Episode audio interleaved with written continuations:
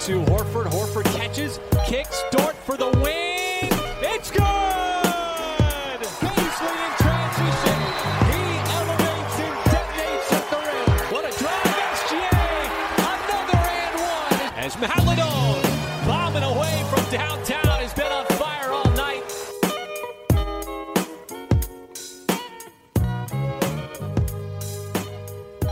Salut à tous et bienvenue dans l'épisode 24 d'Up and Thunder, le seul podcast français sur la franchise d'Okessi. C'est Pierre qui vous parle, je suis très heureux de vous retrouver pour un nouvel épisode après un live la semaine dernière. Je suis comme d'habitude avec Constant, vous êtes habitué, comment ça va Constant? Bah ça va très bien, très content d'être là pour ce nouveau podcast où on va se, se projeter un petit peu sur cette fin de saison. Se projeter à court terme. Euh, et avec nous cette semaine Constant, un autre membre de la team We Are Thunder, que vous avez déjà entendu, c'est Sanson, comment ça va Sanson Moi ça va très bien, merci pour euh, ce nouvel accueil, c'est la deuxième fois pour moi et c'est un grand plaisir. Tu n'es plus un rookie, tu es un sophomore maintenant. C'est ça. Euh, et ben aujourd'hui, comme on l'a un petit peu dit, euh, alors qu'on amorce la dernière partie de saison, il reste une petite vingtaine de matchs en gros globalement. Euh, nous allons parler justement de ce que l'on attend, de ce que l'on veut voir, de ce que l'on espère peut-être même sur ces dernières semaines de compétition. Parce qu'en effet, le Thunder perd, le Thunder tank, mais on a toujours des choses à dire, euh, on a toujours euh, des, sujets à aborder et de nombreuses choses à regarder et analyser, notamment des nouveaux joueurs par exemple. Donc on est venu chacun avec plusieurs éléments que, nous allions particulièrement observer sur le reste de la saison. Euh, Samson, c'est à toi l'honneur de commencer. Quel est le premier point sur lequel tu vas te focaliser? Bah du coup, euh, depuis le, le début de saison et surtout depuis l'absence de Shea, on voit que dans l'équipe, et on le dit souvent dans les articles, il y a un très bon mouvement de balle, un très bon partage du ballon, tout le monde participe, tout le monde est capable de scorer, euh, mais euh, jamais personne, ou très rarement en tout cas, euh, jamais personne n'est capable de faire de grosses statistiques et de prendre les choses en main au sein de l'équipe. Et du coup, bah, j'ose espérer qu'il y aura un, plus qu'un bon mouvement de balle et une équipe homogène. Et euh, j'espère qu'il y aura un joueur qui va prendre les choses en main pour euh, porter l'équipe offensivement et que ce soit régulier plutôt qu'une perf à plus de 30 points de Malédon ou des matchs à plus de 20 points de Poku. J'espère qu'il y a un joueur qui va se démarquer et qui va pouvoir faire plus que ça et prendre les choses en main euh, par lui-même. Tu, tu as besoin d'un Perry Jones, euh, pour ceux qui suivent le Thunder depuis longtemps. Oh, les. Euh, tu as besoin d'un joueur qui soit régulier dans le scoring et qui s'affirme comme le nouveau leader offensif en l'absence euh, de tous les autres. C'est ça. Comme euh, Shea n'est pas là, euh, bah, euh, comme je l'ai dit, on a une équipe homogène et c'est plutôt bien, mais euh, ça nous porte préjudice. euh, ça fait beaucoup de défaites parce qu'on n'arrive pas à avoir un joueur qui sort du lot, tout simplement. Donc euh, j'espère en avoir un. Donc je demande pas 30 points par match à chaque fois, hein. de toute façon c'est pas possible. Mais un joueur constant capable de mettre euh, sa quinzaine de points à tous les matchs et de passer les 20-25 régulièrement. Bah, T'avais déjà ça un petit peu avec beaucoup sur le dernier match. Hein.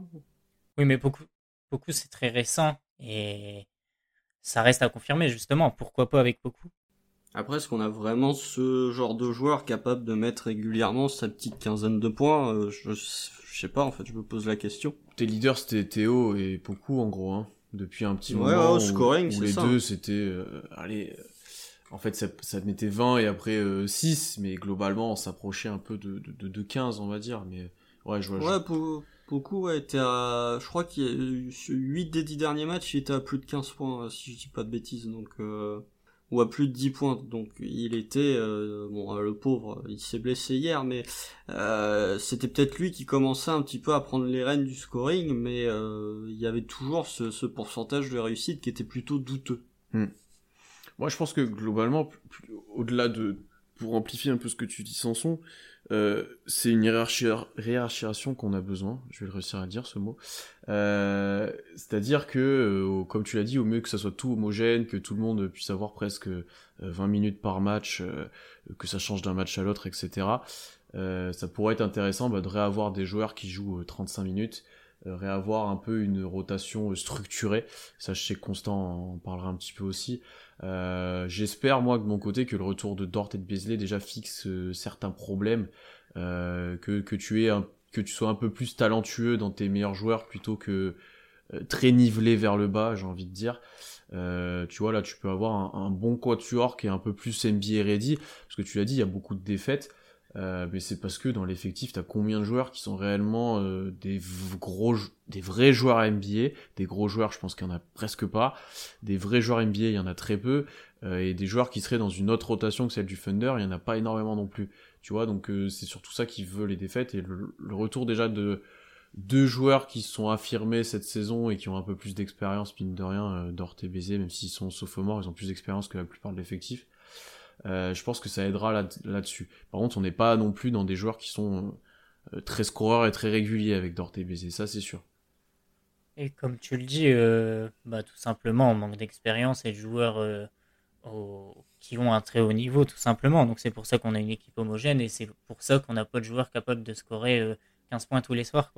Mais du coup, c'est c'est ce que j'espère avoir en fin de saison, que ça vienne de Poku, que ça vienne de Baisley, de Dort, pourquoi pas.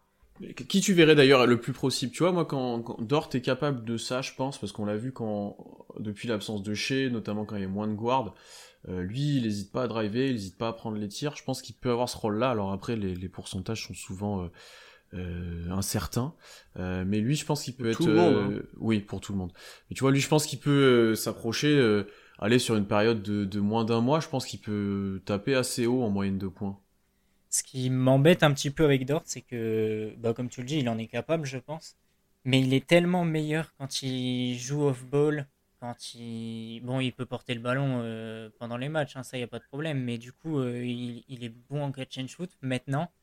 Et euh, j'espère le voir plus dans ce rôle-là que dans un rôle de leader offensif clair et net. Hmm. Bah, on est dans du dépassement de fonction. Hein, de ce qu'il fait, ça lui permet de progresser, mais c'est au-delà du rôle qu'on lui promet et que que peut-être il aura dans le futur, hein, c'est sûr et certain ça.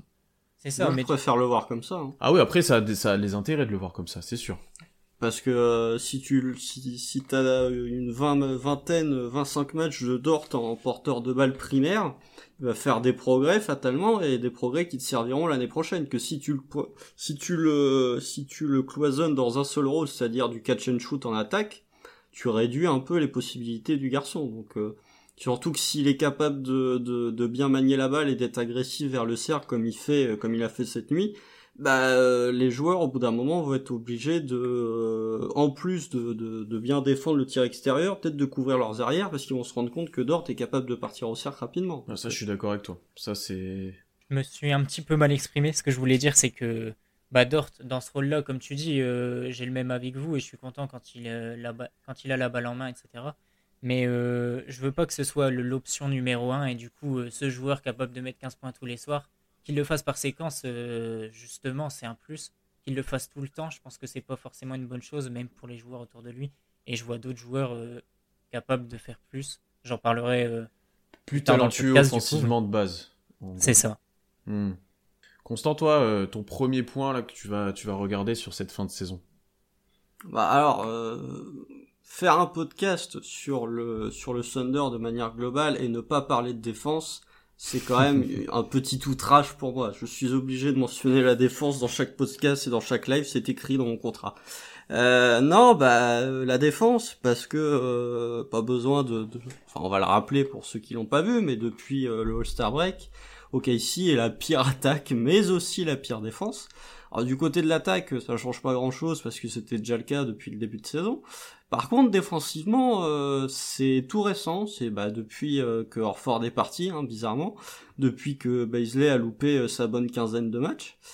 donc voilà, on s'est retrouvé dans une situation où on défendait plus du tout et où euh, je pense pas que ce soit euh, spécialement une bonne chose. Alors le fait de pas défendre, ça te permet de perdre des matchs. Ça, on a bien remarqué que à partir du moment où tu défends plus, c'est tout de suite beaucoup plus compliqué de, de rester dans le match.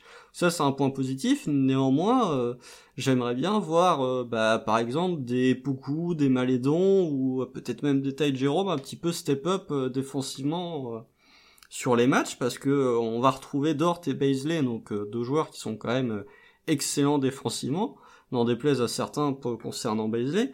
Euh, je pense que la défense va s'améliorer avec le retour de ces deux-là, mais j'aimerais quand même voir d'autres joueurs qui ont eu du temps de jeu quand ces deux-là étaient absents, qui n'ont pas montré beaucoup de choses défensivement. J'aimerais bien qu'il y ait euh, un voire deux joueurs qui, qui step up un petit peu en défense, parce que euh, bah c'est bien de pas défendre pour perdre des matchs, mais euh, l'année prochaine j'aimerais bien avoir des joueurs qui, effectivement, comme l'a dit Sanson, sont capables d'être réguliers en attaque, mais qui sont capables d'être réguliers en défense aussi. Je suis d'accord avec toi. Moi, je vois deux problématiques qui font que ça risque de ne pas arriver et que tu seras peut-être déçu sur la suite de la saison. C'est qu'on a un gros problème de personnel. Alors comme tu l'as dit, euh, Dort et Beasley qui reviennent, ça, ça sera un gros plus et peut-être que ça nous permettra d'être moins catastrophique dans cet aspect-là. Mais globalement, autour de ça, à part peut-être un Kenrich Williams, un Howard qui a des qualités athlétiques, etc., euh, t'as pas des joueurs confirmés, notamment à l'intérieur, pour défendre. Euh, là, le match contre Embiid, euh, enfin... oui, Brown est Embiid. Oui, non, mais enfin, la facilité de certains paniers, moi, ça m'a déconcerté, quoi. Il y a une ou un ou deux paniers sur Brown où, enfin, il y a il est tranquille quoi. Tu vois, t'as moins cette agressivité de début de saison. Et le deuxième point que je voulais aborder, c'est que t'avais moins aussi de repères collectifs qu'on avait bien en début de saison euh, défensivement. Là, t'as plus rien. Euh, t'as moins d'options parce que t'es limité par certains profils. Par exemple, Brown peut faire que du, du, du drop très profond. Bradley, on s'en rapproche un petit peu aussi. Donc t'as moins cet aspect où Orford, par exemple, pouvait un peu plus sortir, etc. T'as moins d'options, t'as moins de personnel, t'as des joueurs moins prêts, rookies, qui se battent derrière pour leur place. Alors, dans un sens, ils devraient se battre aussi pour leur place en défense. Euh, Bah ouais. mais tu vois, un, un, un Justin Robinson, qui, qui risque de pas être très longtemps avec le Thunder d'ailleurs, euh, il n'avait pas les capacités pour défendre. Euh, Ty Jerome, c'est pas le joueur le plus athlétique, le plus gros défenseur. T'as une dimension athlétique qui a un petit peu baissé sur certaines sur certains moments euh, qui a fait que que je pense que t'étais un peu moins positif défensivement un peu moins agressif euh, j'ai un peu peur honnêtement je pense que ça sera une petite tare jusqu'à la fin de la saison de, défensivement euh, parce que on l'a dit Sidor a des grosses responsabilités offensives aussi euh, mine de rien il est quand même un peu moins impliqué défensivement quand il fait ça, j'ai l'impression, parce que c'est beaucoup demandé à un joueur. hein. Alors, ce sera pas lui plus nul, mais t'as moins cet impact où, bah, c'est vrai son unique rôle de défendre comme l'année dernière, où il fait que ça. Là, il doit s'employer à beaucoup de choses et ça le- l'enlève un peu de ce rôle-là. Euh, donc à voir, mais je, je t'avoue que je suis pas très confiant vis-à-vis de ça. Par contre, je te rejoins que c'est ça nous coûte des matchs, alors ça c'est peut-être positif, et ça coûte des grosses défaites aussi, ça j'y reviendrai, euh, qui sont pas belles à voir et qui sont pas forcément très très positifs pour le développement non plus, euh, ça pourrait être un petit peu mieux quoi. Non, mais après, je demande pas à ce que euh, tu tombes sur euh, des Patrick Beverley ou sur des Tony Oui, oui. Allen dans chaque joueur. Je demande juste à ce que certains, qui, comme tu l'as dit, sont pas des monstres en défense, au moins de faire les efforts collectivement. Euh, Il y a beaucoup de séquences où on est, tu vois, en début de saison, quand on défendait à peu près cor- correctement, il y avait des joueurs qui souffraient individuellement, mais la défense collective tenait toujours relativement bien. Il y avait des automatismes en défense qui faisaient que Là, t'as certaines séquences où t'as un joueur qui vient en aide alors qu'il devrait pas. euh, je vois beaucoup de, de, joueurs qui se placent pas bien en défense non plus, qui donnent des paniers faciles. Euh, Cette nuit, il y a une contre-attaque où il y a personne qui vient protéger le cercle. Ça, c'est des trucs qui effectivement sont des manques d'automatisme. Mais justement, en 20 matchs, et ça, ça rejoindra un point euh, dont tu parleras tout à l'heure, en 20 matchs, t'as le temps, entre guillemets, d'avoir des rotations qui seront un peu plus fixées, justement, de développer certains automatismes. Alors, est-ce que ça va arriver?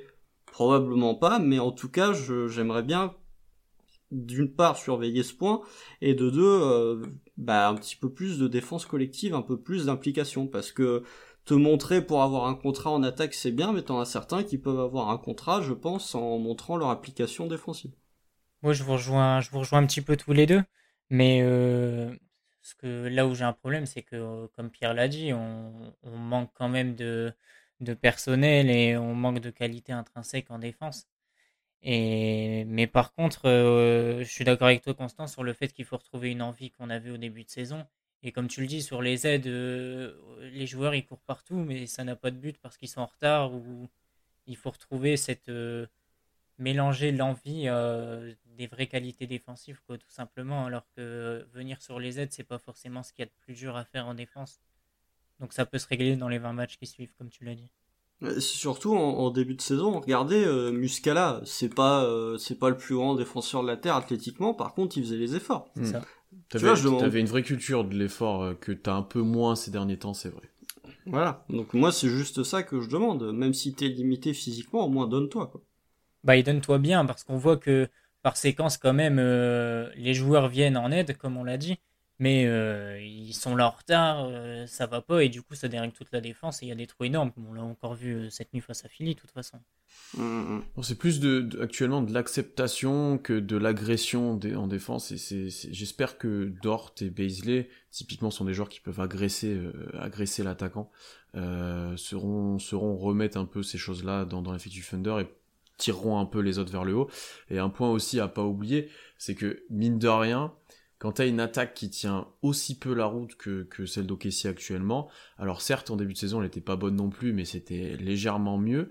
Euh, là je pense qu'on joue, on joue, on joue, bah t'avais quand même Shea, t'avais quand même des meilleurs joueurs On offensivement. était 29ème, hein. Oui, oui, non, mais rating. sur, sur le papier t'avais mieux, et je me demande d'ailleurs si on jouait, on joue pas plus vite maintenant.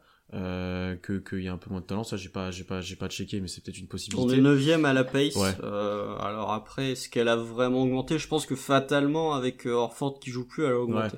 En fait, le point que je voulais mentionner, c'est que quand t'es en si grande difficulté offensivement, on a notamment parlé des turnovers là du dernier match euh, où il y en a Oh beaucoup, euh, et ben ça devient beaucoup plus compliqué de défendre derrière et beaucoup plus euh, chiant parce que si tu passes ton temps en attaque à perdre des ballons, à prendre des transitions, des contre-attaques, c'est défensivement c'est bien plus compliqué. Si t'arrives jamais à marquer, euh, euh, tu prends des runs, enfin voilà, tu mets l'autre équipe en confiance aussi. Il y a pas mal, il y a ce facteur là aussi. C'est un basket, c'est un des rares sports où vraiment j'ai l'impression que les deux les deux ont un impact direct tu vois c'est à dire que tu as une transition euh, défense euh, qui va très vite si t'es euh, si tu perds des ballons si tu loupes tous les tirs euh, si tu t'es tu commences dans une période, mauvaise période offensive pardon euh, ta défense faut que faut que tu sois solide pour qu'elle tienne derrière aussi tu vois Ah bah oui, bah déjà quand tu perds la balle, quand tu perds la balle, même pas à l'intérieur, c'est quand tu la perds derrière la ligne à trois points où t'as fatalement plus de joueurs pour faire le repli défensif. Forcément, tu vas les prendre les deux points. Mais euh, ça, c'est- c'est un problème plus d'attaque, j'ai envie de dire, qu'un réel problème Oui. défensif. Oui mais ça ça, ça, ça, marche dans le rating en soi tu Ah vois bah, ce que c'est je veux un dire? impact, après. oui bah oui c'est pour Ah, ça je suis d'accord, ça a un impact. Mais c'est sûr que perdre 22 ballons et c'est pas, euh, on, en, on en parle parce que euh, c'est une, euh, ça commence à devenir une, une constante dans cette équipe. C'est que euh, forcément t'as beaucoup de mouvements de balles, mais t'as beaucoup de pertes de balles aussi. Quand tu vois Baisley qui perd 9 ballons euh, cette nuit, c'est pas inacceptable. il, Donc, euh, il y en a des bêtes hein mais de tous hein que ça soit il y en a, il y en a que c'est vraiment, c'est c'est même, tu vois, si on était au tennis, on dirait que c'est des, des pertes de balles indirectes. C'est, c'est même pas le, enfin direct plutôt, c'est même pas le, l'adversaire qui te fait perdre la balle, c'est juste toi qui perds la balle tout seul parce que euh, tu négliges ta protection de balle, parce que tu fais une passe euh, n'importe comment. euh, voilà, donc fatalement, tu vois, effectivement, ça a une influence, mais c'est plus une conséquence qu'une réelle cause sur la défense en tout cas. Mais pour, les coups, pour le coup, même ces pertes de balles, il faut toute façon euh, gommer cette chose. Les joueurs commencent à avoir plus d'expérience et avec le temps, et là dans les 20 matchs à venir, c'est quand même quelque chose qui doit se régler aussi bien que la défense, comme tu l'as dit tout à l'heure, je pense. Même si ça va pas, euh, on va Ça, pas. ça, j'ai euh, du mal à le voir diminuer aussi parce que vu l'expérience globale des joueurs sur le terrain, euh, là tu rentres Baisley qui est un joueur à risque, tu rentres Dort qui va jouer guard mais qui va être très agressif et voilà. Euh, et beaucoup perdent beaucoup de ballons tous les deux. Enfin, tes joueurs qui portent la balle sont pas des joueurs pour l'instant très efficients en termes de, de, de, perte de balles, sont des joueurs qui, qui ont du déchet. Euh, donc ça, j'ai pas l'impression que ça va diminuer et quand tu vas rentrer un, un, nouveau joueur, a le temps d'adaptation est grand quoi. Donc euh, Après, si on faisait que de l'ISO comme les Wizards, on perdrait moins de ballons. Ça, hein, c'est sûr. euh, Vu ce qu'on fait, c'est sûr aussi que ça aide, oui, c'est c'est sûr. Tu vois, parce que là, on est vraiment dans une optique de- d'ultra partage du ballon. Donc, for- forcément, alors on a explosé nos passes décisives euh, là depuis quelques matchs. Mais par contre, euh, nos, nos pertes de balles ont explosé elles aussi. Donc, c'est c'est le revers de la médaille. Ok. Je, je vais, je vais aborder maintenant, moi, le premier point que je vais suivre. Et je pense que c'est le plus évident, en fait, sur la suite des saisons. Et je- en fait, on le partage tous les trois. C'est que pour moi, ce que je veux et ce que j'attends, c'est qu'on perde le maximum de matchs. Notamment. Il y a trois semaines, hein, je le rappelle, Ouais. hein, il y a trois semaines, Pierre voulait jouer le play. En fait, on était dans la période d'entre deux. bon de le rappeler. On, on était dans la période d'entre deux, puis après on a dit, oh bah Ford il joue plus, Haché il joue plus, ah lui il est blessé, lui il est blessé. Je dis bon bah ok, très bien, allez les gars. Euh, donc non, maintenant j'attends de perdre le maximum de matchs parce que c'est clairement l'objectif de, de l'équipe, il faut pas se le cacher non plus. Oh, bah, oui. Euh, notamment contre des adversaires directs, on a des confrontations euh, qui arrivent contre Washington. euh, voilà, là on a eu Cleveland dernièrement. Il y a des matchs à perdre euh, assez importants. Euh, après, là, le point que moi je veux mentionner par contre, c'est que j'ai envie de les perdre avec un petit peu de manière. Et là, ça va rejoindre ce qu'on dit depuis le début du, du, du podcast, parce qu'actuellement, six défaites d'affilée, c'est la pire série depuis notre début de saison, et c'est la pire série dans la ligue euh, actuellement. Euh, 1-9 sur les 10 derniers matchs, c'est le pire bilan de, de, de en NBA. Euh, donc, comme vous en doutez, le tanking est très très très fort, euh, ce qui n'est pas forcément pour des encore une fois, mais bien sûr la manière, parce que sur les 6 derniers matchs, donc les 6 défaites, 5 défaites à plus de 20 points d'écart, 4 à plus de 25, et après 2 à plus de 30, et même d'ailleurs bien plus de 30 points d'écart, si vous vous souvenez euh, notre live de la semaine dernière, si je ne me trompe pas, on avait pris 85 points en deux matchs ou quelque chose comme ça. Ouais, 37 et 48, ouais, ouais 85. Euh, donc, le Thunder, d'ailleurs, je crois que j'avais passé une stat sur les 5 premières défaites de la série, était sur un différentiel euh, presque historique. Euh, alors, ça devait être moins 25 de moyenne, quelque chose comme ça, vraiment... Euh, vraiment complètement dur. Euh, donc moi j'ai envie qu'il y ait un petit peu plus de, de, de, baston, un petit peu plus de manière, des matchs un peu plus intéressants à accrocher. Euh, bah, typiquement celui contre les Hornets est bien plus intéressant pour moi que les dernières défaites où au premier quart-temps il y avait un point d'écart et on passe le reste du temps à se demander euh, voilà, qui sera MVP, qui sera le meilleur joueur du match, qui sera MVP, qui va scorer un petit peu, qui va faire ça. Un match où c'est un peu plus accroché, tu te bats, t'essaies de un minimum jouer la win, j'ai envie de dire. Euh, c'est beaucoup plus intéressant dans le développement de, tous les joueurs. Et bizarrement, c'est les matchs où défensivement, t'es un peu plus correct. Offensivement, t'es peut-être face à une, une équipe moins forte et du coup, ton attaque s'exprime un peu mieux, tu perds un peu moins de ballons, tu mets un peu plus dedans. Euh, mais ces matchs-là, il faut réussir à se les créer aussi, quoi, parce que quand, même quand tu joues contre des contenders qui manquent je ne sais combien de joueurs, euh, tu, peux tu peux essayer de, de, de, les embêter un petit peu en fait. Moi j'ai envie qu'on soit dans les matchs euh, avec plus que 5 minutes par, euh, par, par rencontre, quoi. Sinon, euh, ah, ça devient compliqué, en fait. Ça devient compliqué de lâcher tout de suite. Donc, des défaites où euh, tout se profite dans le début du quatrième quart-temps, ensuite tu fais un peu de garbage time, et voilà, euh, et qui se finit entre autour des 10 points d'écart, 15 points, et ça suffira très bien, parce que les 40 pions... c'est pas... Tu sais que ça n'arrivera pas. Hein. Oui, je, je, ça va être compliqué aussi, encore une fois. Bah, pour ça le n'arrivera coup, pas. avec le retour de Dort et Beasley, bon, je Ouais, pas c'est peut-être un euh, motif 30 d'espoir. mais ça va quand même. euh, ouais, c'est ça, c'est un motif d'espoir.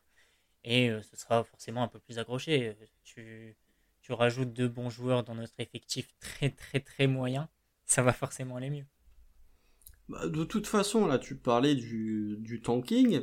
Là, on a quatre matchs. Là, euh, on joue euh, Utah et, et Golden State. Euh, bon, alors déjà Golden State, je me méfie parce que vu leur forme actuelle, on serait capable de le prendre. Exactement, ouais. Alors, en- ensuite, t'as quatre des cinq matchs d'après qui vont être capitaux puisque tu vas à Détroit. Détroit qui est relativement en forme et qui peut-être au buzzer pourrait nous coiffer. Je trouve qu'ils sont plus en forme typiquement que Orlando par exemple. Euh, Détroit ces derniers temps c'est plutôt pas mal ce qu'ils font. Tu vas à Toronto, Toronto qui est toujours dans, dans cette irrégularité avec des blessures donc euh, potentiellement ça peut encore jouer. Tu vas à Washington, Washington qui va un petit peu mieux ces derniers temps mais c'est pas la folie non plus. Tu reçois Indiana, bon ça c'est pour le pic vis-à-vis de Miami et après tu rejoues Washington. Donc là tu vas affronter, tu vas avoir quatre matchs contre des concurrents directs qui peuvent potentiellement te faire bouger d'un, deux, voire trois spots au niveau de, des, bilans. Ça, c'est des matchs, pour le coup, euh, t'as, t'as plutôt intérêt à les perdre, et euh, qu'on les perde de 40 ou qu'on les perde de 3, euh, je t'avoue que je m'en fous un peu du moment qu'on les lâche.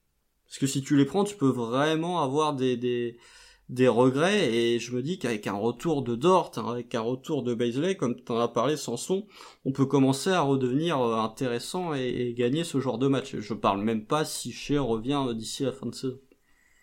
Il faut pas. Il faut pas qu'il revienne. Bah alors, non. Non, mais je suis d'accord avec toi. Tu peux, tu, tu peux éventuellement gagner des matchs et je préfère les perdre.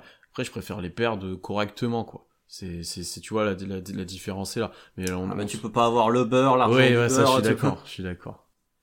Pour le coup, ce qui est assez frustrant, c'est que on est sûrement euh, actuellement la pire équipe de la NBA. Bon, ça se joue peut-être avec Minnesota et Houston, mais Non, euh, Minnesota, il y a du mieux. Houston aussi, non, ça joue euh, Entre entre, nous et entre nous et nous. Et nous, oui, c'est ce que j'allais dire. Non, tu C'est un peu regardes ça, en Houston jouer. euh, Minnesota, ils ont fait des progrès. Hein. Donc, euh, ouais, non, non, on est la pire équipe et ce serait bien de, de le rester. Alors, euh, peut-être d'en prendre une ou deux par-ci par-là, vite fait. Histoire de remonter le moral. Mais euh, ouais, surtout les matchs contre les concurrents directs où t'as plutôt intérêt à les lâcher parce que sinon, ceux-là, ils valent vraiment très cher. Et jusqu'ici, on a plutôt fait le taf. On a perdu celui contre Détroit, celui contre contre Cleveland qui était très important aussi. Donc voilà. Et il y a pareil, il y a plein de confrontations directes entre ces équipes-là. J'ai checké le calendrier un petit peu de, Washington, de Cleveland et de Toronto. Il y a beaucoup d'affrontements directs entre ces équipes. Orlando aussi, donc euh, ça, c'est un point, euh, un point positif pour nous, c'est que fatalement ils vont gagner des matchs. Il y aura un gagnant dans le match. Voilà. euh, Sanson, je retourne vers toi maintenant. Je sais que tu voulais nous parler notamment d'un joueur qui est sur le retour et qui serait justement peut-être ta première option offensive que tu attends. Euh, Vas-y, je te laisse, je te laisse la parole. C'est ça, bah du coup, comme euh, j'en parlais tout à l'heure, euh, j'espère avoir un joueur euh, capable de porter un petit peu plus l'équipe en attaque, capable de mettre une quinzaine de points et, ben voilà, tout simplement être le leader offensif d'une équipe très faible, hein, il faut se le dire aussi. Mais du coup, je vois Darius, Darius Baisley dans cette position. j'espère qu'il fera un retour en patron, qui sera vraiment important offensivement et bon, capable de mettre de l'impact défensif comme il le fait depuis arrivé à Oklahoma City. Et j'attends de lui euh, mieux qu'en début de saison, quand il était avec Shea. Bah là, j'espère qu'il va avoir un rôle très important offensivement. Je demande pas des pourcentages élevés, je demande pas d'être propre. Euh, comme le match face à Philly, euh, qui perdent des ballons, ça me dérange pas. S'il rate des shoots, ça me dérange pas. Mais je veux le voir, je veux le voir balle en main, je veux le voir jouer offensivement tout simplement et être très libre, faire ce qu'il veut et voir ce que ça donne. Tu veux voir le Baisley de début de saison, quoi, qui rentre pas un tir et qui perd des ballons par paquet. bah non, justement. ça change rien, en fait. Je veux le voir euh, dans un rôle très important. Et là, j'ose espérer que Sanché, il sera libéré. Et du coup, qu'il se prendra pas la tête, tout simplement. Et là, hier, euh, en dehors de ces énormes pertes de balles, euh, c'est neuf, comme tu l'as dit. Il y en a neuf, quand même. bon, bah, neuf, c'est beaucoup trop. Il peut pas faire ça tous les soirs, de toute façon. Mais voilà, qui shoot à trois points qui shoot à mi-distance, même ça on le voit très peu, qu'il aille au drive, euh, qu'il aille au rebond. Je veux le voir un peu tout faire, euh, que ce soit en attaque ou en défense. Ouais, au-delà des 9 pertes de, des 9 pertes de balles, son match contre Philly est plutôt intéressant. Mm. Euh, surtout sa première mi-temps. La, première mi-temps, bon déjà dans le premier carton il met 10 points, mais si t'enlèves les 9 pertes de balles, t'as quand même des actions où bah déjà c'était lui qui était le, porteur de balles sur certaines actions en, en, relation avec Dort, en alternance avec Dort. Et il euh, y, a, y, a, plusieurs décalages que j'ai trouvé intéressants, tu vois. Il y a, y, a, y, a, y a une passe, euh, je me souviens, où il décale, je crois que c'est Moses Brown, si je dis pas de bêtises. Je me dis, celle-là, elle est bien sentie. Alors effectivement, s'il pouvait limiter ses pertes de balles, ce serait bien.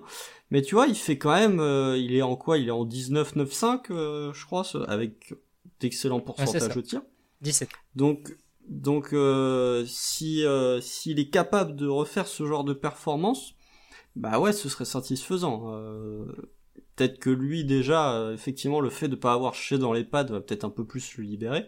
peut-être aussi que il avait des soucis de santé parce que on a découvert que Monsieur s'était cassé l'omoplate, donc forcément, si tu joues déjà handicapé, ça va pas t'aider. Là, il peut revenir en forme avec du repos. Et effectivement, comme tu l'as dit, il a toutes les clés pour, euh, pour pouvoir s'exprimer. Je pense que moi, Beasley, honnêtement, c'est l'un des joueurs les plus à suivre euh, de cette fin de saison. Pas parce qu'on le connaît pas, pas parce qu'il joue sa place dans l'effectif dès maintenant, mais parce qu'on le sait, il y a cette espèce de, dualité de vision euh, sur lui. Est-ce que c'est une pièce indispensable au futur? Est-ce que c'est lui qui sera peut-être tradé? Qu'est-ce qu'il va donner en termes de fit, etc. On en a parlé beaucoup avec Constant. et lui, là, il a l'occasion, bah, de par son talent offensif et ses flashs, là, de se montrer c'est un joueur qui, je pense, le fait d'être libéré en, mode il n'y a plus d'enjeu, tu peux perdre les matchs, c'est pas grave, tu peux te faire défoncer, c'est pas grave. Euh, lui, il peut en profiter pour euh, bah, tenter plus de choses. Alors, vous l'avez dit, avec pas mal de déchets, mais ça peut lui permettre de passer un cap peut-être mentalement, euh, qui se libère sur le terrain, qui tente sans trop se poser de questions, parce que ça, on l'avait vu aussi pas mal de fois où il était un peu hors de propos sur sur le, le offensivement, où il disposait beaucoup de questions, où il n'était pas dans le rythme des autres joueurs. Euh, donc là-dessus, ça peut lui permettre de d'évoluer un petit peu. Euh, et ensuite, parce que, comme tu l'as dit Sanson, il peut être un petit patron en attaque. J'ai du mal avec ça parce que balle en main, moi, j'ai un peu, j'ai un peu de mal. Par contre, j'attends de le voir un peu plus au scoring, effectivement, euh, comme il l'a fait contre Philadelphie, où je suis plutôt content de son match. malgré tous les déchets, c'était un bon retour pour lui, je trouve. Donc ouais, j'attends de voir moi aussi ce que Darius va donner parce que on l'a un peu vite oublié quand même. Hein. Euh, que ce soit la fanbase, que ce soit nous aussi un petit peu, euh, c'est un des prospects euh, majoritaires, j'ai envie de dire, de de de, de actuellement, hein, au milieu des Poku, etc. Il faut pas l'oublier, il est très jeune, il a du talent, il était déjà là l'année dernière, on était très hypé par les flashs qu'on avait vus, il a pas confirmé comme on le voulait, euh, mais ne pas ne pas oublier Darius Bézier, surtout comme tu as dit Constant, sa blessure était bien plus grave que ce qu'on imaginait, et ça avait peut-être un impact euh, plus élevé euh, sur son jeu avant son arrêt, etc. que que ce qu'on pouvait croire. Je trouve il avait juste une petite douleur, en fait il avait la clavicule pétée et il jouait depuis un petit moment avec, donc j'attends de voir ce que ça peut donner, mais moi je suis très curieux de, de voir quel rôle déjà il va avoir et qu'est-ce qu'il va produire avec ce rôle-là. Et puis surtout, faut pas oublier que Baisley n'a toujours pas 21 ans. Hein. Il va, il va, il va rentrer dans sa troisième saison en étant plus jeune que certains prospects qui vont être draftés dans le top 10 cette année à la draft, hein. ou dans le top 15. Donc, euh, tu vois, on parle beaucoup de la jeunesse de beaucoup, de la jeunesse de Malédon. Baisley, euh, pour le coup, Dieu sait que je lui ai tapé dessus à plusieurs reprises, parce que j'en attendais beaucoup euh, durant l'intersaison, mais faut quand même lui laisser, enfin lui reconnaître que ça reste un joueur extrêmement jeune le temps de se développer, qu'on a peut-être des attentes qui sont euh, élevées pour lui, parce que quand on a vu sa bulle, on était, euh, on était fou de voir le potentiel qu'il avait. Il n'a pas trop confirmé, donc justement, qui profite de ces 20 matchs, d'une part pour réinstaller sa place dans la hiérarchie du Thunder, puisqu'avec les bonnes performances de Poukou, ça commence un petit peu à discuter de son avenir, donc euh, se, se replacer en disant non, mais moi je, je reste un prospect intéressant à développer. Et puis oui, un petit peu de, on l'a vu là en conf de presse après le match, il était très content de revenir sur le parquet. Tu vois qu'il s'éclate sur le parquet déjà. Hmm. S'il s'éclate sur le parquet, je pense que ça se ressentira forcément dans son jeu. Et vous l'avez bien expliqué, de toute façon, euh, on en attendait peut-être trop de Baisley. Il n'a pas pu prouver au début de saison et il a fait moins ce qu'on a, que ce qu'on attendait de lui, mais euh, faut pas oublier quand même qu'au début de saison, on parlait d'un trio avec Shea et Dort. Et euh, par rapport aux deux premiers cités, euh, c'est quand même. Euh, enfin, il a apporté beaucoup moins que les deux autres, quoi. C'est ça qui m'embête un peu. Et du coup, j'espère qu'en fin de saison, il pourra réaugmenter sa valeur. Hmm. Hmm, hmm, à l'approche de la draft, ça peut être intéressant. Hein, Constant oh, moi, je ne dis rien. euh, Constant, je vais te laisser enchaîner. Toi aussi, tu as des, des joueurs, des petits chouchous que tu attends de voir euh, sur cette fin de saison, si je me trompe pas. Ah bah alors moi, alors, je tiens à le dire, j'ai trouvé mon nouveau Amidou Diallo. J'ai trouvé mon, mon, nouveau chouchou que je défendrai contre vents et marées. Euh, les fans de Philly avaient prévenu, mais alors là, le, le coup de foudre à opérer, c'est Tony Bradley. Alors, euh, coup de foudre, est-ce que c'est en rapport du fait que le pivot titulaire est un véritable escroc et un scandale, je sais pas. Euh, toujours est-il que Tony Bradley reste la très bonne surprise, je trouve. Tu vois, on parlait de, de, de cette équipe qui était moyenne. Je trouve que dans les bonnes surprises de cet effectif, t'as Kenrich Williams, qui est plus vraiment une surprise au final, tellement il est bon à chaque fois. Et t'as Tony Bradley. Euh, tu le vois que match après match, euh, le monsieur se, se, développe. Il a fait un carton là contre Philly, il fait un 16-14 avec euh, de la réussite au tir. C'est un joueur que je trouve extrêmement intéressant. Alors c'est pas le plus athlétique, notamment défensivement. Il y a encore quelques petites erreurs de placement. ça a été le cas cette nuit où il laisse un peu trop d'espace à Embiid ou quand t'as un joueur qui drive, il a tendance à reculer et à, et à pas vouloir subir le contact. Par contre en attaque, je trouve que c'est un joueur qui a déjà des vraies bases, tu vois, il est capable de jouer le pick and roll à merveille, je trouve qu'il se place plutôt bien au niveau du pick and roll pour recevoir la balle. Son petit flotteur là, à 2 mètres du panier, ça rentre, euh, enfin son, c'est pas vraiment un flotteur, c'est plus un espèce de bras roulé, mais euh, il est plutôt efficace, il rentre souvent, euh, il tente des mi-distances, je suis pas convaincu que ce soit vraiment ce sur quoi il doit il doit s'appuyer, mais malgré tout, je trouve qu'il est extrêmement intéressant. Et euh, j'aimerais bien le voir titulaire, ou en tout cas le voir avec plus de temps de jeu, parce qu'il joue au final que sa petite vingtaine de minutes par match.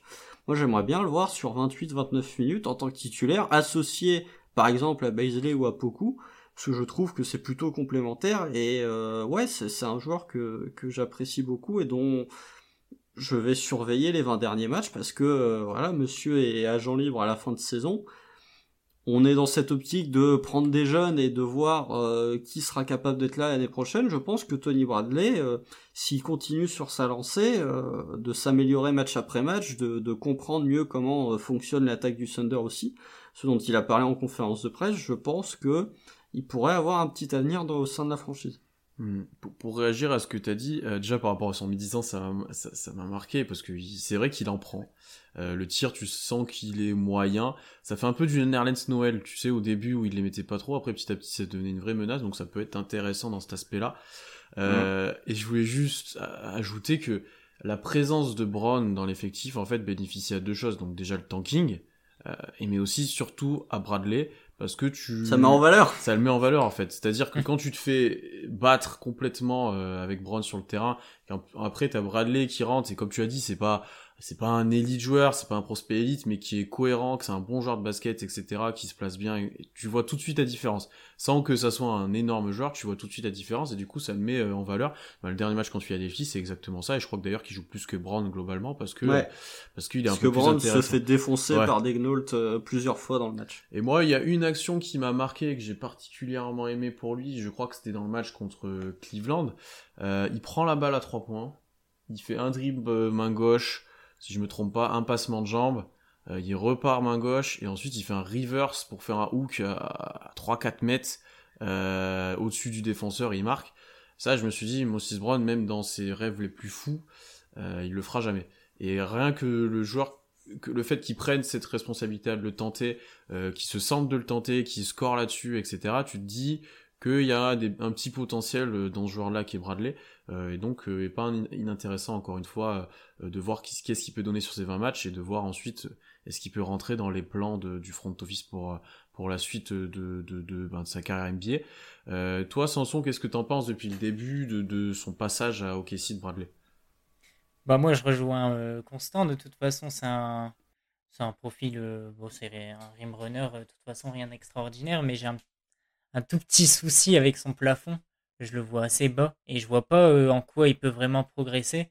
On parlait un petit peu du mi-distance, mais je pense pas vraiment que ce soit euh, un axe très important. Un meilleur placement défensif, euh, ok, mais je vois pas sur quels axes de progression on peut se tourner sur Bradley en fait, tout simplement. Bah, il peut mieux défendre déjà, ce qui est quand même un facteur assez important la défense au basket. Après, en attaque, tu vois, il a déjà des bases suffisamment solides, je trouve, pour euh, pas lui demander de progresser beaucoup plus que ça. Quand t'as un joueur qui tourne à 60% euh, au tir, euh, qui est capable de mettre ses lancers, qui est capable de, rouler, je pense que, tu vois, c'est pas un joueur effectivement qui a un plafond très élevé, mais je trouve que son plancher, c'est bien d'avoir des joueurs qui n'ont pas un plafond élevé, par contre qui ont un, plancher solide. Un peu de certitude, un peu de certitude. Voilà, tout à fait je trouve que le, plancher de Tony Bradley, il est quand même plutôt intéressant. T'as déjà des bases sur lesquelles tu peux te, te, te consolider, enfin sur lesquelles tu, que, que tu peux exploiter. Donc euh, je me dis que l'année prochaine, euh, si t'as un, par exemple un départ d'Orford, euh, poste 5, t'as 15, 16, 17 minutes de Tony Bradley en sortie de banc, je me dis pourquoi pas. Tu vois, je dis pas, ça va devenir un, un on l'a déjà dit, mais son plafond, c'est un, son plafond, c'est backup pivot. On le sait, tu vois, c'est pas lui, c'est pas ton pivot du futur. Hein. Ça, je, pense que euh, je te rejoins Sanson, c'est pas le, le, le, plafond le plus haut et voilà. Après, il a quand même des axes de progression. Je pense que notamment du jeu pour lui et de se créer les choses, bah, comme j'ai cité, ce genre d'action où, où lui va se jouer de haut panier et se créer un petit peu des tirs il le fait pas trop. Est-ce qu'il en sera capable dans le futur Je sais pas, mais peut-être qu'au poste il sera capable. Je le vois pas devenir un shooter extérieur, ça, ça paraît compliqué. Mais un petit peu plus de jeu pour lui, un petit peu plus de création offensive, ça peut être aussi dans la création euh, à partir du pick and roll, où là c'est un finisseur, juste un finisseur. Peut-être que euh, petit à petit sera capable de faire une ou deux extra passes. Un Rudy Gobert maintenant est très bon à Utah parce que euh, sur chaque pick and roll, il est capable de sortir pour les shooters et à Utah Arty dans tous les sens. Alors je dis pas que ça va devenir Rudy Gobert loin de là, mais tu vois, euh, on partait de loin non, dans cet axe-là de progression. Ouais, voilà. Dans cet axe-là de progression. Tu peux comparer à, des joueurs qui sont plutôt bons finisseurs près du panier. Narlene Stoel était un bon finisseur près du panier. C'était pas que juste un dunker, tu vois, il avait un petit toucher près du cercle. Bon bah quand il est arrivé au KC, euh, il faisait bah, très peu de choses autres que de finir près du panier. Et euh, au fur et à mesure des saisons, il a progressé euh, à la passe. Euh, c'est dur de les comparer parce que Noël c'est un top prospect de base euh, qui avait une, une bonne vision de jeu, ça se voit, etc. Mais c'est sûr qu'il l'a mis en place que à OKC et petit à petit, effectivement. Je, trou- je trouve que Bradley a, a potentiellement une vision de jeu que tu peux développer. Tu vois, je te dis pas que ça va devenir Jokic, mais je pense que je pense que son QI basket est euh, peut-être au niveau, euh, tu vois, il est pas, en tout cas, il est pas en dessous de la moyenne des pivots NBA. Il est peut-être même un poil plus haut. Bon, bah ça répond à mon interrogation de toute façon. Non, après, tu, tu as le droit de ne pas être très hypé par Bradley. Ça, c'est. Non, c'est ça, non, je suis pas- non, t'as pas le droit. T'as pas le droit. Je suis pas très hypé, mais j'ai quand même, euh, comme vous l'avez dit, sur mon plancher, il est assez haut quand même. Et euh, ça me dérange pas du tout d'avoir un joueur comme ça euh, en sortie de banc à terme s'il progresse. Pour moi, c'est un espèce de, de Derrick Favors, tu vois. S'il est vraiment capable de se développer, c'est un, un petit peu un Derrick Favors. Après, Favors tire, quoi, mais. euh, Pas tant que ça. oui, hein. pas tant que ça, mais il avait un peu ce Il tire à mi-distance, mais tu regardes Derrick Favors euh, lors des, des, des années à Utah. Alors pas quand il était à 16 points de moyenne, mais euh, quand il était backup de Rudy Gobert, euh, ou, quand il jouait aux côtés de Rudy Gobert, c'était un joueur à peu près comme ça, quoi. Capable de, de mettre 12 points, euh, de te prendre 7 ou 8 rebonds et de faire une ou deux passes. Moi je pense que s'il y a un plafond euh, vraiment pour Tony Bradley, c'est Derrick Favors. C'est Derrick Favors, c'est typiquement le joueur que tu fais sortir du banc et que t'es, t'es, t'es toujours très content d'avoir ce genre d'apport. Bah, c'est tout ce que je lui souhaite, hein, de toute façon. mais déjà, euh, ce qui est bien, c'est que Bradley, c'est quand même déjà un joueur assez propre. C'est un joueur de basket déjà. Oui, c'est ça. Contrairement à un autre. bah. Euh, je vais enchaîner moi maintenant euh, avec mon point, euh, le, le- celui que je vais le plus regarder et que j'attends le plus, c'est que j'attends que le front office et notamment euh, Mark Denault et Sam Presti euh, statuent un petit peu sur les joueurs, euh, sur leur profil, sur qu'ils fassent des choix euh, et qu'enfin on soit fixé sur, euh, ben, de toute façon c'est le but de l'objectif de la, de la fin de saison, qu'on soit fixé sur qui a un potentiel, qui sera là dans le futur ou pas. Parce que là, on est dans une période de, texte, de test ultime avec euh, des signatures dans tous les sens, des joueurs coupés. On a des joueurs qui ont beaucoup de temps de jeu, qui est plus ou moins mérité, honnêtement. Euh, t'as pas mal d'ab- d'absences, t'as euh, des line-up tentés parfois un peu obscurs, euh, avec des, des, des complémentarités que tu, que tu peux te dire, t'imaginais pas ça. Euh, et donc l'utilité de ça, c'est bien sûr de voir qui peut s'exprimer un petit peu en NBA, qui peut s'épanouir à OKC, comment ça peut fonctionner entre les joueurs. Euh, et bien sûr, comme j'ai dit, de faire partie du futur, on va dire peut-être même juste de la saison prochaine.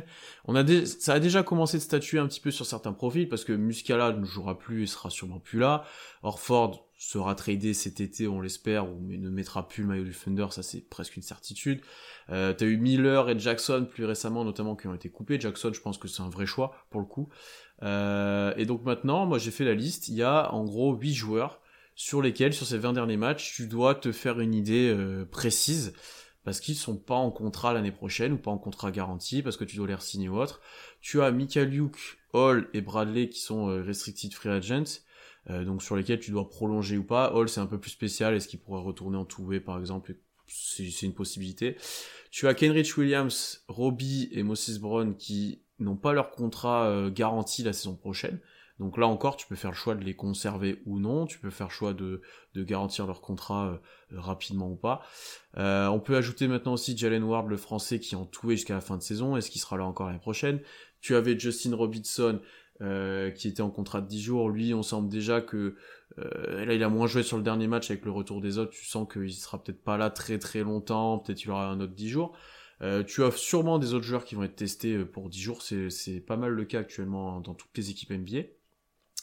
Tu as eu aussi, euh, un peu en sous-marin, on l'attendait pas trop celle-là, euh, l'arrivée de Gabriel Deck en provenant du Real Madrid, là, qui semble euh, se profiler pour euh, dans quelques matchs, quoi, pour la fin de saison. Donc lui aussi il va être match testé. contre les Wizards, il va être là. Ouais. donc dans 2-3 matchs, il est là. Lui il va être testé euh, et euh, son contrat ne semble pas garanti les futures années, donc il a une place à prendre. Tu sais que Misic arrive l'année prochaine, donc tu dois faire aussi selon lui. Donc moi, le truc que je veux, c'est avoir un avis clair sur les joueurs, savoir qu'est-ce qu'ils peuvent donner, s'ils seront dans l'effectif, euh, voilà, et que le, front office fasse ce choix-là. Ça ils le feront, c'est sûr. Après, on aimera ou pas, mais je pense que c'est euh, ce que je vais regarder, c'est qui qui se fait une place ou pas, euh, qui qui s'exprime ou pas, et ensuite, euh, je sais que ça arrivera pas, mais le fait d'avoir un petit peu une hiérarchie, comme on l'a dit depuis le début, euh, et d'avoir une certaine projection pour l'année future, parce que peut-être que tu drafteras pas exactement pareil, bien que j'aime pas cette idée-là, selon qui tu as envie de développer. Euh, tu vois, qui sortira du banc, euh, qui tu auras en potentiel starter ou qui sera là juste en fond de banc, tu vois, avoir cette idée-là. Et ensuite, ça permettra aussi, de, si tu as une petite hiérarchie, d'avoir euh, un début de connexion entre certaines, certains joueurs, un début d'harmonie peut-être en sortie de banc. Je te donne un exemple, et ça, je sais Constant, ça va te faire plaisir, mais si tu sais que l'année prochaine, en sortie de banc, tu auras du Ty Jerome et du Bradley, fais les jouer ensemble, fais leur faire des pick and roll dans tous les sens, et ils auront une bonne Ah, bah, connexion, on- et ça sera intéressant. On l'a quoi. eu. Ouais. On l'a vu. On l'a hein, vu, en a- plus. Il y a, Ah oui, oui. il y a Ty Jerome maintenant qui, qui fait des passes comme Magic là. Donc, euh, ça on l'a vu. hein. Et ça marche très bien. Et ça marche très bien. Donc voilà mon point, c'est un peu se, se mettre des, des euh, statuer sur, sur ces joueurs-là, voir qu'est-ce qu'ils peuvent donner, est-ce qu'on les continue de les développer ou pas, est-ce qu'on les prolonge, est-ce que voilà. Euh, sachant que la plupart des joueurs, s'ils n'ont pas leur place là, ça va être compliqué pour eux de rebondir, je pense, parce que là actuellement euh, au Thunder, t'as as des chances de jouer, c'est peut-être l'équipe où tu peux le plus jouer. Donc je sais pas ce que vous en pensez, c'est peut-être quel joueur vous vous attendez une confirmation ou non ou de couper. Euh, mais moi, je vais vraiment regarder dans la globalité, quoi. Bah, déjà, avant de, de parler des joueurs, on ne peut que être d'accord avec toi. C'est l'objectif de la saison. De toute façon, statuer ses contrats, savoir sur qui la franchise va s'appuyer l'an prochain et se fixer sur l'avenir, tout simplement. Hmm, je suis d'accord. En vrai, on le sait depuis le début de saison, ça. C'est juste que le fait qu'on soit un peu trop fort à un moment, euh, ça a un peu décalé les plans. Mais alors là, on est dans le full test, quoi. C'est le casting de, de- pour tout, quoi. C'est ça, et on verra aussi euh, ce que ça donne les contrats de 10 jours. Apparemment, Justin Robinson, ça restera pas. Ouais, puis peut-être il sera jusqu'à la fin de saison, mais tu vois, quand il commence déjà de plus jouer, ah, tu te Ça dis. sent pas bon quand même. Ouais, ouais, c'est ça, il joue que les 5 dernières minutes contre Philadelphie, euh, tu vois, je sais pas. Et puis il y a plus de place aussi dans l'effectif, hein, parce que si Miller a été coupé, c'est parce qu'il fallait une place euh, pour deck hein, aussi.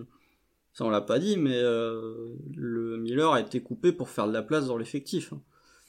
Donc euh, bon, euh, t'as as beaucoup de tests. Après, euh, je sais pas si on aura vraiment une hiérarchie, comme dans le sens dont tu l'entends, Pierre. Je pense qu'on aura des joueurs, mais une hiérarchie. Je suis pas convaincu qu'on aura ça d'ici la fin de saison, et je pense pas que ce soit le but réellement du Thunder. Le but c'est d'avoir des certitudes sur les joueurs, mais d'avoir une hiérarchie, je suis pas convaincu. Hmm, je suis d'accord avec toi. Le, le mot certitude est important là sur, sur ces joueurs-là. Moi, c'est que j'aimerais bien l'avoir la hiérarchie, mais je pense qu'elle viendra pas. On l'aura nous euh, de, de notre avis, tu vois, par exemple, mais euh, je suis pas sûr que, ouais, effectivement, il y ait une hiérarchie. Comme Pierre l'a dit, euh, il y aura pas de. Enfin, je pense pas qu'il y aura de hiérarchie. Par contre, je pense qu'il y aura une anticipation de la hiérarchie pour l'an prochain, de savoir quels joueurs pourront être euh, remplaçants, voire titulaires l'an prochain, sur quels joueurs tu vas t'appuyer, et déjà le savoir avant même que la saison débute l'an prochain. Après, ça dépend de qui tu draftes, quoi, mais Bah ouais. en, en starter, je- honnêtement, on a déjà quelques certitudes, j'ai l'impression. C'est-à-dire que s'ils sont là, je pense que chez Dort et Bézilé sont titulaires. Eh, t'as une vraie question qui se pose avec Poku et Baisley, moi je trouve. Tu trouves, ouais, tu vois, bah, ça peut être, ça peut être un dernier point à regarder, c'est jusqu'où, euh, je l'avais un petit peu noté, mais c'était un bonus, mais un coup, jusqu'où il peut s'affirmer, parce que lui, ça peut être un gros gagnant de cette fin de saison, dans sa progression et dans son, l'évolution de son rôle, hein. Ah bah c'est oui, bah c'est le gagnant du All- depuis le retour du All-Star Break, c'est lui le, le grand gagnant du truc parce que t'as Baisley qui a loupé euh, 16 matchs et t'as lui qui a commencé vraiment à montrer euh, ce pourquoi OKC est monté pour le drafter. Euh, mais tu vois, je pense qu'il y a il y aura une incertitude quoi qu'il arrive sur le poste 5 Ouais. parce que t'auras pas de Horford euh, on a Moses Brown. il y aura des incertitudes sur le poste 5 donc euh, parce que euh, tu vas te poser la question est-ce qu'une raquette Poku Baisley en 5 c'est vraiment euh, quelque Non, chose que tu on- peux associer On startera pas ça, en plus, c'est sûr. bah voilà donc euh, t'as une bah t'as une incertitude du coup sur le poste 4 puisque euh, quid de Poku titulaire quid de Baisley titulaire? Pour moi t'as vraiment deux starters euh, qui seront sûrs d'être là l'année prochaine c'est chez Dort mais pour les autres je pense que euh, tu peux quand même te poser la question du fait que euh, bah, euh, ni Poku ni Baisley sont réellement capables à l'heure actuelle de jouer 5 Ça dépend de qui tu draftes aussi, hein, parce que tu peux mettre du Poku en 3 si tu draftes autre chose, tu vois. Euh, tu vois, c'est pas exclu qu'on start. Imagine ça draft Mobley, je te donne un, ex- je donne l'exemple. Tu peux mettre Mobley, Baisley, Poku, chez Dort. Ah, je suis pas fan. Ou alors tu décales et tu mets Malédon et tu sors un Baisley ou un Poku, tu vois. Ou alors tu fais sortir Mobley du banc et tu mets un autre joueur. Bon là sur le poste 5 c'est plus compliqué. Euh, après si tu draftes un, plutôt un guard, ou c'est c'est un- c'est une autre problématique, tu vois. C'est encore une fois, mais tu vois, mais en fait même sur Poku, il- en soi il faut statuer parce qu'on le fait évoluer en 3, des fois en 4. Euh, très rarement, très très très rarement en 5, c'est pas trop arrivé, voire pas du Oh tout. non, non, ça arrive Non, pas. c'est même pas arrivé, mais tu vois, en 3 ou 4, c'est pas du tout la même chose. Enfin, parce que Baisley, par exemple, on l'a déjà dit, on le voit pas nous évoluer en 3. Euh... Donc tu vois, c'est pas la même chose. Bah non, mais la question effectivement de, qui tu drafts va se poser parce que si tu drafts Cade, bon bah la question se pose pas trop, tu peux le mettre en 1, en 2, en 3, y a pas de souci. Si tu commences à drafter Suggs, qui est un meneur, t'as déjà une problématique qui se pose. Et la problématique, elle se pose encore plus si tu choisis un des trois entre Mobley, Green qui est un 2 qui est pas vraiment un meneur, et elle se pose encore plus si tu draftes Kuminga. Kuminga, je, pense que, c'est le plus. Ouais, ouais. Ah pourtant moi je l'aime beaucoup, hein, même s'il a plein de défauts, vraiment plein de défauts, et que Minga vraiment ça va être comme Poku, faudra pas le juger sur son année rookie parce que vraiment il va être, il est pas prêt pour la NBA. Euh, mais si tu te retrouves avec euh, Kuminga qui est un 3 que moi je vois potentiellement évoluer en tant que poste 4 Ouais. dans la NBA, Beaucoup, là tu te retrouves euh, avec tu te retrouves avec de grosses interrogations. Mais pour le coup, on parle déjà de l'an prochain, de, de qui on va drafter euh, possiblement, mais moi je suis même pas sûr que, entre, dans le débat euh, Baisley-Poku, je suis même pas sûr que Baisley soit là l'an prochain.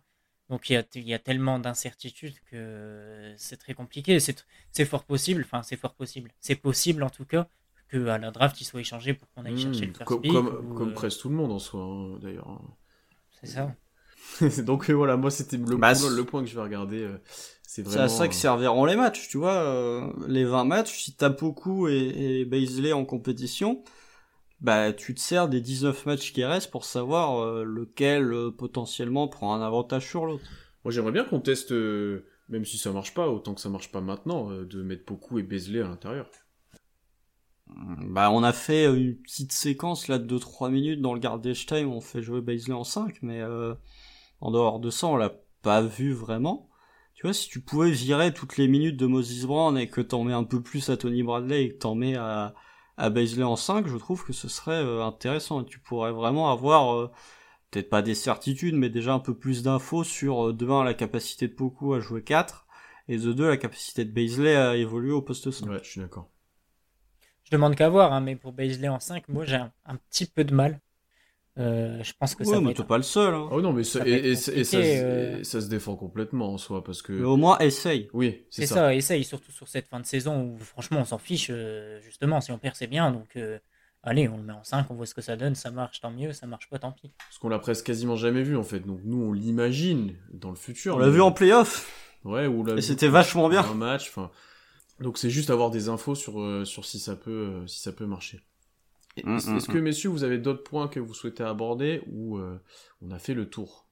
Bah j'en ai un qui, qui va déclencher les enfers. C'est le cas Moses Brown, justement, on en Ah. parlait tout à l'heure. Et euh, bon, euh, on va pas abuser non plus, je le vois pas avec un avenir phénoménal, euh, ce sera pas Rudy Gobert. hein. Mais euh, moi j'attends de sa fin de saison qu'il trouve un meilleur placement défensif. Encore hier, euh, c'était catastrophique. euh. Euh, J'ai l'impression que il- sur Embiid, il laissait, euh, il laissait totalement la ligne de fond à Embiid. Enfin, euh, J'avais l'impression qu'il attendait une prise à deux alors Ouais. qu'il n'était pas là. Ah bah c'est exactement euh, ça l'idée que je me suis fait en regardant. Il orientait vraiment vers le fond, mais pas très agressivement. Et la prise à deux venait ou très faiblement, voire pas du tout. Et du pas. coup, c'était. Euh, Embiid faisait un dribble, il lâchait un lay-up et il était même surpris, j'ai l'impression, de la défense. Oui, il l'a fait deux ou trois Ouais, fois, hein, c'est ouais. pas arrivé qu'une fois. Donc, euh, enfin, c'est vraiment inquiétant. Mais pour le coup, euh, le placement défensif, que ça arrive en fin de saison ou que ça arrive même un petit peu plus tard, bah, c'est un point que je trouve quand même très facile à régler. Euh, là, Degnault, il a dû lui dire, euh, après les deux ou trois fois, c'est quand même pu arriver, et heureusement. Quoi. Bah non, puisqu'il a pu jouer. C'était c'est ce que j'allais dire, il a moins joué après. Il a moins joué, mais il a joué quand même. Euh, et au-delà de ce- cet impact défensif, j'aimerais qu'il soit meilleur aussi en attaque. Je demande pas euh, des bras roulés, je demande, je demande pas des fadeaways, je demande pas du shoot. Je demande juste du rebond, du dunk et les poignées faciles, les mettre. je demande pas grand chose, mais si. C'est déjà beaucoup trop pour Moses Brown.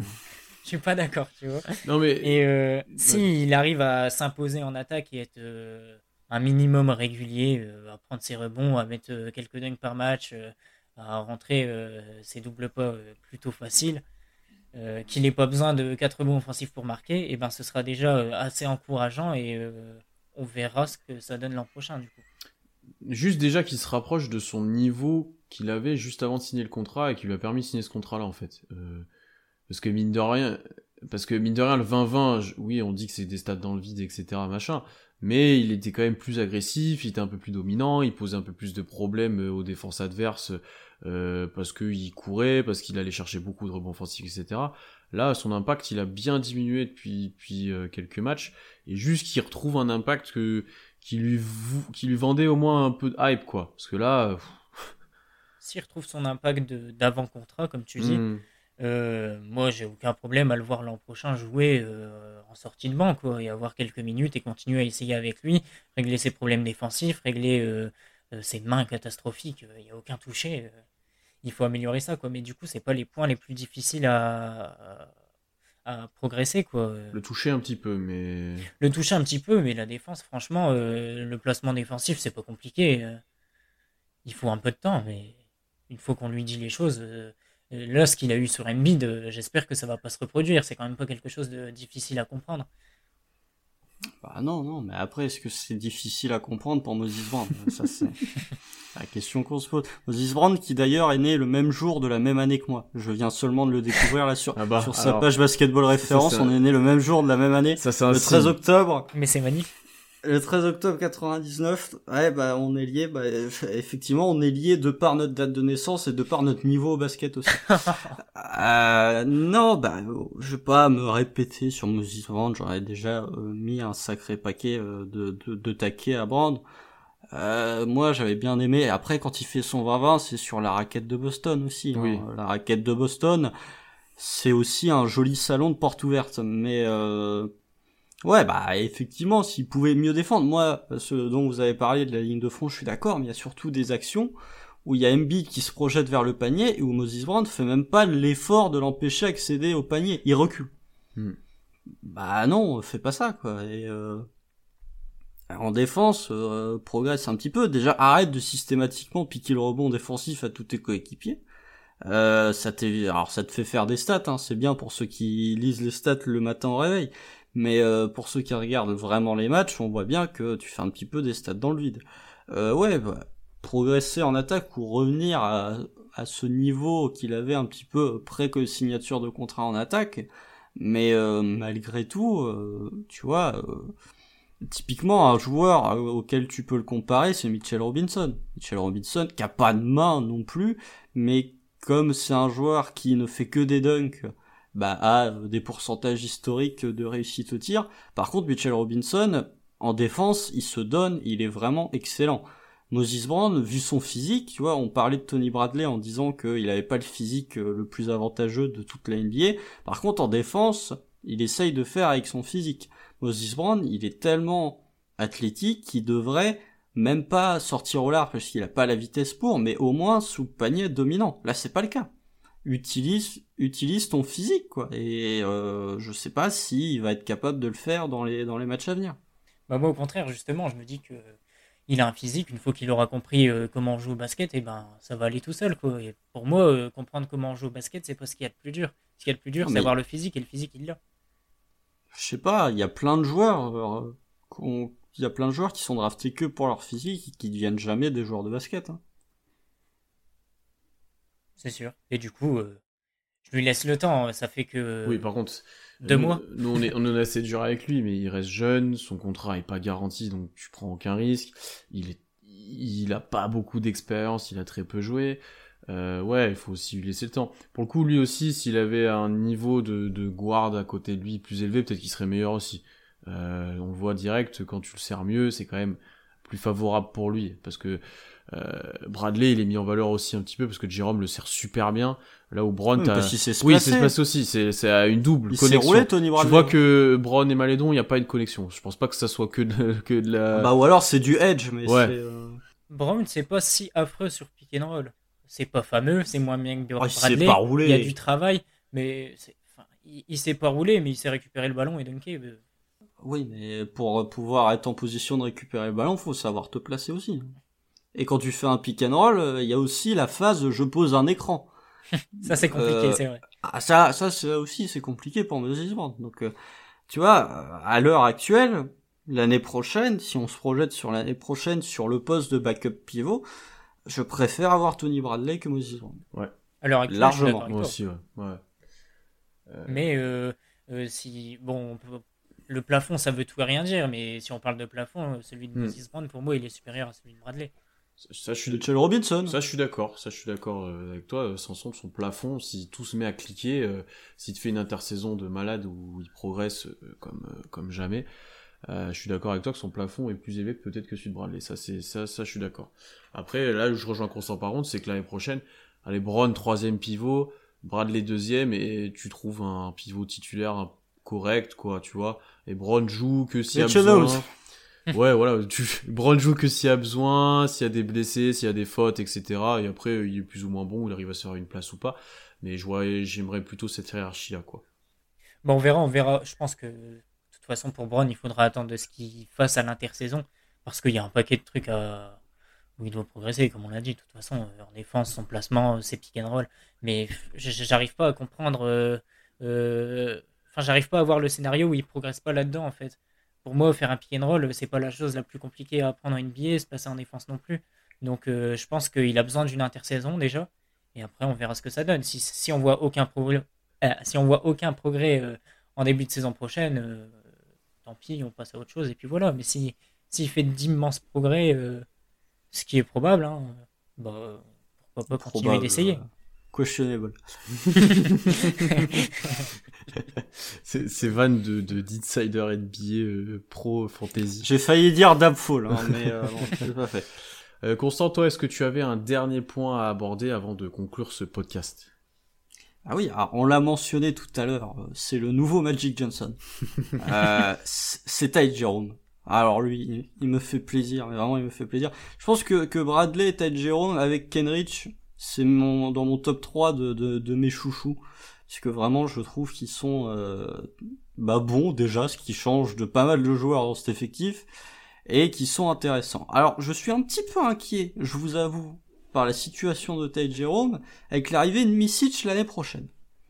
Ça, ça m'inquiète un petit peu parce que euh, tout dépend. Alors encore une fois, tout dépend de qui sera drafté. Mais si tu draftes un un, un guard ou si tu draftes en tout cas un, un extérieur, bah Malédon sera euh, probablement relégué sur le banc et euh, bah euh, fatalement euh, Jérôme peut se, se retrouver avec euh, du temps de jeu en moins.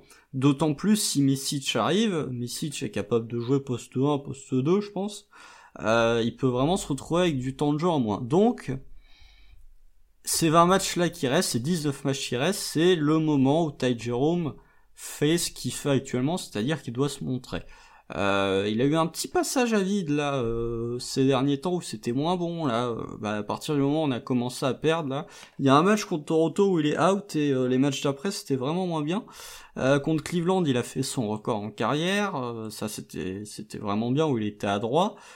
Contre Philly hier, il était un peu mis sur le banc. C'était Howard qui jouait par rapport à lui, ce qui m'a un petit peu agacé. Mais euh, sur la vingtaine de minutes où il est là, euh, je trouve qu'il est efficace. C'est l'un de nos meilleurs joueurs euh, l'année dernière. Donc euh, ouais, il est un poil plus vieux que tout le monde. il va arriver sur ses 24 ans, ce qui va peut-être le desservir. Mais tu vois là sur ces 19 matchs, à, à Ty Jerome de prouver que bah, il a le niveau pour encore être là en NBA l'année prochaine et que malgré le fait que t'es potentiellement Misic qui arri- qui puisse arriver et qu'on draft un guard, bah, qu'il est quand même capable d'avoir sa place dans la rotation euh, l'année prochaine. Je réagis par rapport à notre live de la semaine dernière où on projetait un petit peu qui serait dans la rotation euh, l'année prochaine. On avait Ty Jerome euh, tous les deux dans des présents à court terme, si je me trompe pas. Et on nous disait pas mal dans le chat, bah, ça va dépendre de qui on draft. Et là, ça va encore plus le cas parce que Misic arrive. Euh, il vient, je pense qu'il a euh, des certitudes qu'il va jouer, euh, parce que c'est quand même un top joueur Euroleague. Je pense que tu lui dis, tu viens, tu joueras pas. Euh, je pense pas qu'il vienne, euh, comme Campazzo. Je pense qu'il avait des certitudes sur le fait qu'il allait un peu jouer à Denver. Du coup, effectivement, si tu draftes un guard, tu te retrouves avec cinq joueurs euh, qui doivent avoir des minutes et qui sont plutôt bons. Et le cinquième est peut-être plutôt Ty. Je, te rejoins là-dessus parce que euh, ah bah Malédon, chez potentiellement ton drafté au premier tour plus ou moins haut. Euh, et Misic, tu fais venir exprès. Ah bah ça va peut-être passer devant Ty. Euh, donc là-dessus, je te rejoins complètement. Et donc ouais, c'est intéressant à suivre jusqu'où il va montrer parce que là, il montre des très bonnes choses. Euh, jusqu'où il va gagner la confiance du front office et, et des coachs pour euh, qu'il soit dans la rotation de l'année prochaine. Ce qui est intéressant, c'est que par contre nos nos guards euh, peuvent jouer presque tous 1-2. Euh, Ouais. Et là-dessus, tu, tu, tu poses moins de questions de complémentarité. Ça, c'est un vrai avantage où t'as pas des purs 1 ou des purs 2 pour l'instant. Euh, mais effectivement, il risque d'avoir une forte concurrence sur ses postes de guard peut-être dès la saison prochaine pour s'affirmer au Thunder. Quoi. Bah, moi, j'ai limite l'impression qu'actuellement, hein, sans vouloir froisser les fans de Malédon, mais j'ai l'impression qu'il est plus NBA ready que Malédon. Hmm. Mais le plafond est moins haut et parce qu'il est plus Ah, vieux, le plafond, etc. c'est sûr et que dons sera toujours devant dans la rotation, ça c'est sûr et certain. Oui, oui. Mais t'as t'as euh, plus de sécurité peut-être. euh, Ouais, je- ça, ça se défend. Mais tu vois, euh, Ty Jerome, il joue euh, rarement plus de 25 minutes. Hmm. Et ça, c'est pareil, euh, quand tu vois que, euh, je veux pas le critiquer, parce qu'il a fait des performances tout à fait correctes, quand tu vois que Howard a quasiment euh, 22 ou 23 minutes de temps de jeu, on- bah, je sais qu'on est dans une phase de test, mais euh, Howard qui a plus de temps de jeu que Ty Jerome, je, je, je trouve pas ça normal. Et moi, j'aimerais bien voir Ty Jerome euh, bah, un peu plus euh, un peu plus s'exprimer et avoir un peu plus de temps de jeu, tout comme Tony Bradley, tu vois, il y a peut-être, comme tu l'as dit, il y a peut-être une relation à développer entre les deux. Pour le coup, j'ai du mal à bah, comparer Howard et, et Jérôme parce qu'ils n'ont pas du tout le même poste, pas du tout le même registre. Et même s'il a, peut-être pris un peu de temps de jeu à Jérôme, je pense pas que sa concurrence elle soit là. Et après, par rapport à Micic, euh, l'an prochain, moi j'ai du mal à le voir euh, voler la place de Jérôme parce que euh, je vois plus un scénario à la Vincent Poirier. il arrive en NBA, s'il arrive à se faire sa place, tant mieux. S'il n'arrive pas, tant pis. Et Ah, puis, Misic, euh, c'est un autre calibre que de relique que, que Poirier, je pense. Hein. bah, Poirier, ouais. Poirier, je connais pas assez Misic, hein, mais Poirier, euh, c'était quand même un des gros rebondeurs euh, en Europe. euh, il avait déjà fait ses preuves. Misic, il a la hype de Teodosic avec 8 ans de moins que quand Teodosic est arrivé en NBA.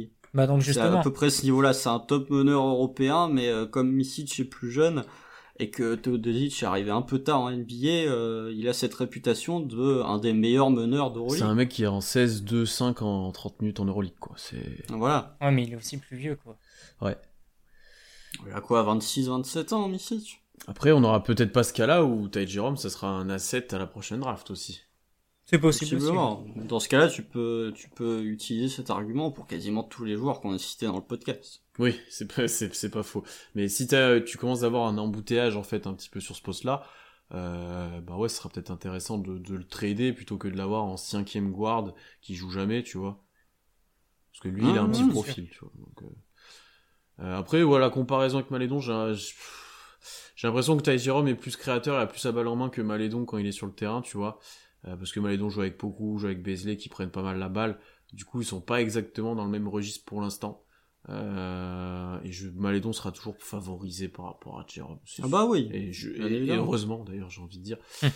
Euh, mais ouais, ça va être intéressant de voir, euh, de voir euh, lui cette son intersaison aussi, euh, voir comment il est traité. Si tu vois que tout le monde arrive sur son poste, je pense que même lui il se dira bon, faut peut-être que j'arrive à, à faire mon trou ailleurs parce que ça devient compliqué quoi. Ou alors il va peut-être prendre le challenge et dire, euh, bah il y a Misic qui arrive, je vais vous montrer qu'en fait le le remplaçant au poste de 2, c'est moi en fait. Ouais. Bah, si c'est ça, il aura tout gagné. Ouais. Et il aura sa place peut-être même à long terme en NBA euh, s'il arrive à se faire sa place là. euh. Tu vois, tu peux faire une, tu peux avoir un 5 euh, du banc l'année prochaine où c'est Malédon, Ty Jerome, Kenrich, Baisley et Upuku avec euh, Tony Bradley. Bon bah c'est pas, c'est pas non plus euh, extraordinaire, mais je trouve que termes de QI basket, en termes de complémentarité, t'as quand même un, un joli petit effectif. Quoi. Ouais, je suis d'accord. Tu peux même euh, mettre un Svi en 11ème euh, si tu as besoin de shoot, etc. sur par passage, tu vois, sur long profil.